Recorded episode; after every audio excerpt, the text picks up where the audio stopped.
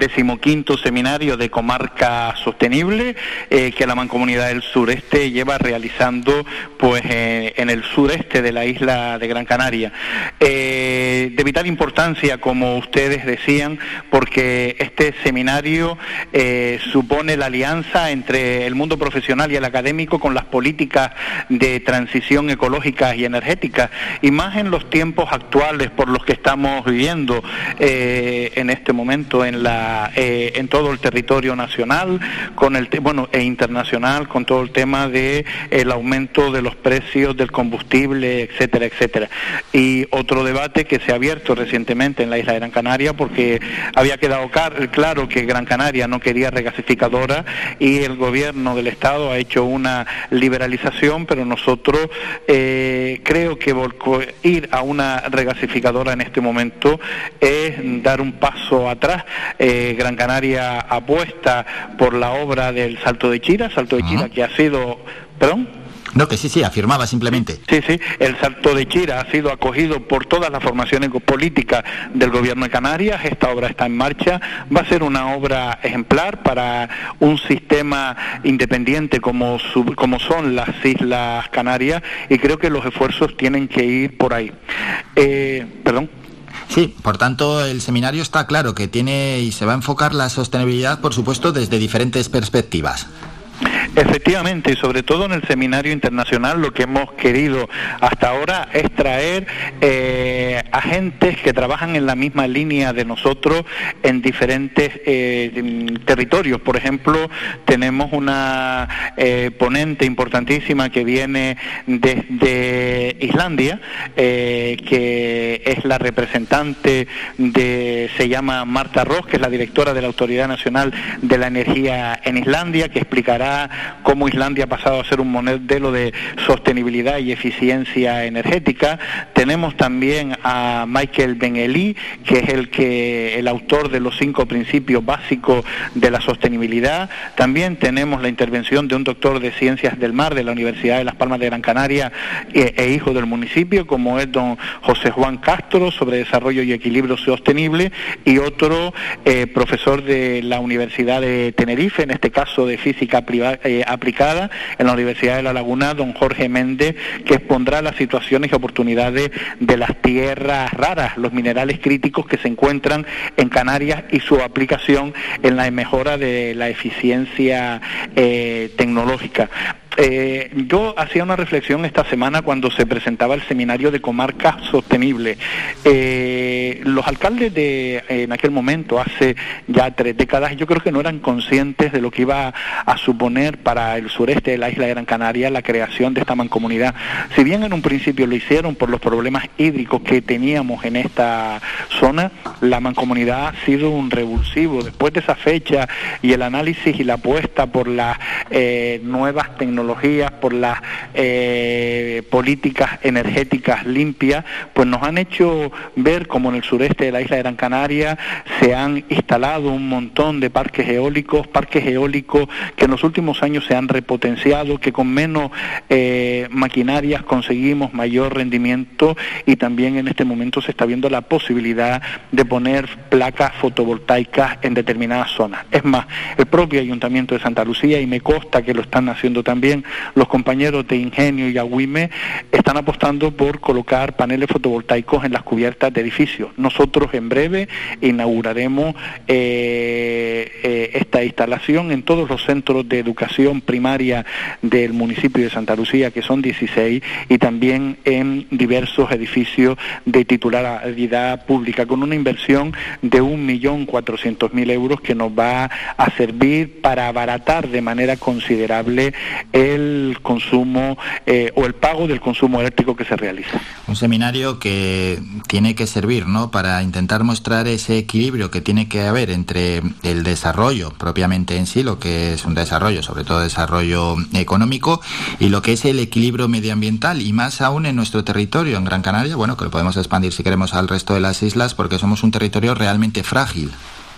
Sí, efectivamente, efectivamente. Yo creo que otras islas también van por el camino eh, adecuado. Ahí tenemos el ejemplo de la isla del Hierro con la, experiencia que llevan desarrollando desde muchísimos eh, años y lo que tenemos que ser conscientes es que es la única manera de frenar esta situación de emergencia climática que, que vivimos es a partir de la reducción de los gases de efecto invernadero y a partir de la incorporación de energías renovables y de la creación de sistemas capaces de albergar esa energía, como bien decía antes, que es el salto eh, de China no, no, no se entiende la posición del Gobierno de España en permitir eh, el decreto de la liberalización de las regasificadoras en Canarias, lo cual podría condicionar muchísimo el camino que se ha avanzado y que ha costado muchísimo. Y después también eh, del mismo modo nos, oponemos desde la Mancomunidad del Sureste la realización por parte del gobierno marroquí de las prospecciones petrolíferas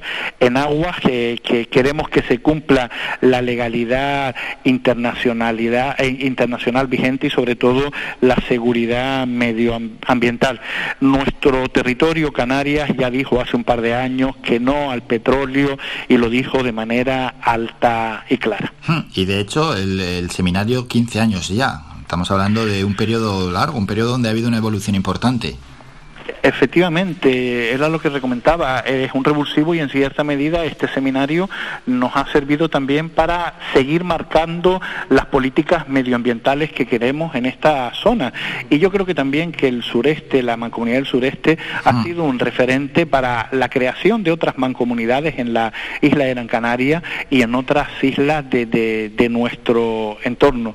Las experiencias que nosotros compartimos con zonas similares, como puede ser eh, Cabo Verde, Madeira y Azores siempre son gratificantes, eh, sobre todo porque avanzamos con conocimientos y experiencias que ya han desarrollado eh, otros territorios o, otros territorios vienen a eh, aprender de las experiencias que ha tenido esta propia mancomunidad.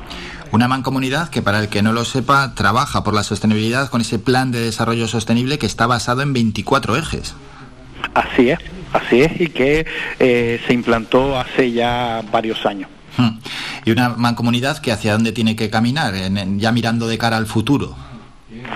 Esta semana lo comentaba con los propios, con los alcaldes del ayuntamiento de Agüimes y de la alcaldesa de Ingenio. Tenemos que seguir proyectando la mancomunidad, primero en el camino claro de las energías limpias, de, evitar los efectos de gas invernadero, pero también tenemos que seguir avanzando en la mancomunidad, en mancomunar servicios. Yo, pues estos días me acordaba, el, el viernes se presentó en el municipio de Santa Lucía la empresa que se va a hacer cargo del transporte urbano, que ganó el concurso, la empresa Alza, y por qué no reproducir este modelo ya en la mancomunidad. Cuando usted viene de Las Palmas al sureste de Gran Canaria, no nota la diferencia que hay en el territorio. Prácticamente Ahuime y Santa Lucía están unidos y también están muy cerca eh, Ingenio de Ahuime. Ya son otros servicios que por los que se puede seguir apostando. Nosotros tenemos mancomunado eh, la desalación de agua, la depuración de agua, la recogida de residuos eh, sólidos, la recogida de eh, el mantenimiento del alumbrado público y creo que tenemos que seguir eh, mancomunando servicios porque va en beneficio del ahorro de la administración y al fin y al cabo el ahorro de la administración va en beneficio también de la ciudadanía, que es el fin por el que todos los políticos trabajamos o debemos trabajar. Y una última cuestión para Francisco García, que lógicamente, como saben los oyentes, también es alcalde de Santa Lucía de Tirajana, y ya que ha comentado ese nuevo servicio de transporte público, algo que desde la alcaldía eh, le gustaría anunciar para los vecinos que nos escuchan en Santa Lucía de Tirajana. Sí, eh, eh, ha habido mm, quizás a lo mejor una falta, una desinformación durante el fin de semana porque ha habido un problema con los horarios. ya existía una empresa en el municipio que operaba el transporte público desde las seis y media de la mañana hasta las eh, nueve y media de la noche, empezando culminando en Sardina. Eh, con el nuevo pliego, pues eh, al parecer ha habido una reducción horaria, pero ya desde que nos dimos cuenta y desde que un vecino pues llamó para quejarse por esta situación, ya hemos reconducido la, la situación con la tanto con la concejala de movilidad como con los responsables del transporte público. El transporte público se hizo eh, a través de un acuerdo que tenemos con la Autoridad Única del Transporte, que en la isla de Gran Canaria está el Cabildo de Gran Canaria, el Ayuntamiento de Las Palmas y Santa Lucía de, Gran, eh, de Tirajana. El transporte público lo que hemos querido con, este, con esta nueva licitación es mejorar eh, la calidad del servicio, mejorar la frecuencia del servicio y sobre todo los primeros días vamos a hacer un diagnóstico de cuáles son las paradas que más se usan, dónde se concentra mayor número de gente, porque la guagua tiene un sistema, cuando usted paga en la guagua, pues esos datos se están volcando de manera directa en la Autoridad Única del Transporte y, que, y queremos eh, pues atender todas las demandas de la ciudadanía. Ha sido una inversión, esta adjudicación es durante un periodo de ocho años, ha sido una inversión de un millón quinientos mil aproximadamente que ha puesto el Ayuntamiento de Santa Lucía de la siguiente manera, 560 mil euros para eh, bonificar las ayudas al transporte, 340 mil euros para comprar eh, la maquinaria, me refiero a los vehículos y el utillaje necesario, en este caso son cuatro guaguas, y 500 mil euros para cubrir el el desequilibrio económico financiero. ¿Con qué eh, colabora el Cabildo de Gran Canaria? Pues el Cabildo de Gran Canaria colabora con la bonificación de los diferentes tarjetas que tienen los usuarios, bien el bono joven, el usuario canario o la tarjeta oro, que tienen todos bonificación. Hasta ahora ese sistema de operación no se permitía en Santa Lucía, pero con la incorporación, con la nueva licitación sí se puede hacer. Vamos a aumentar en 35 mil kilómetros más eh, anuales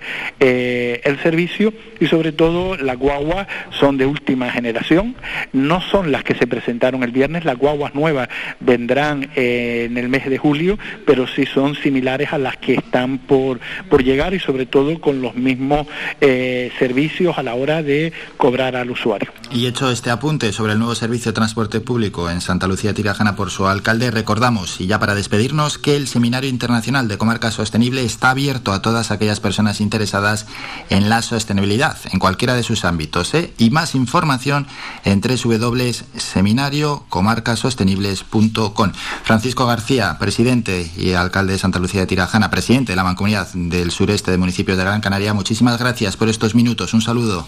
Gracias a ustedes. Buenos días. Un saludo. Visita nuestra página web www.radiofaikan.com y descubre las últimas noticias, entrevistas y novedades de nuestros programas, así como volver a escuchar tus programas favoritos en repetición. www.radiofaikan.com